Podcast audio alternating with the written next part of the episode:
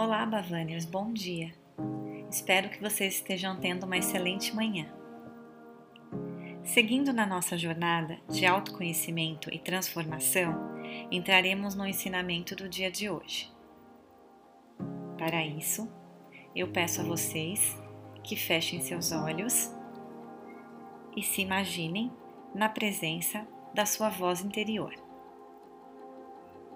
Abram seus corações para que vocês possam receber toda essa sabedoria e energia divinas. 4 de fevereiro.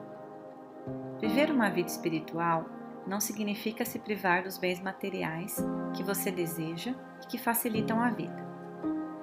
Significa que você deve utilizar esses bens para o benefício do todo e para a minha honra e glória.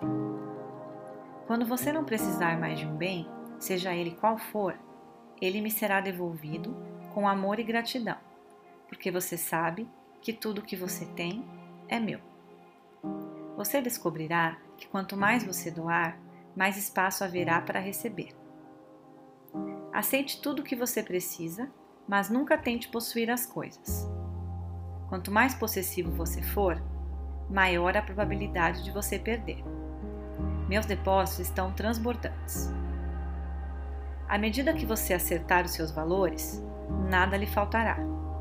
Mas lembre-se, sempre de me colocar em primeiro lugar, de agradecer por tudo e de me devolver o que você não for mais usar.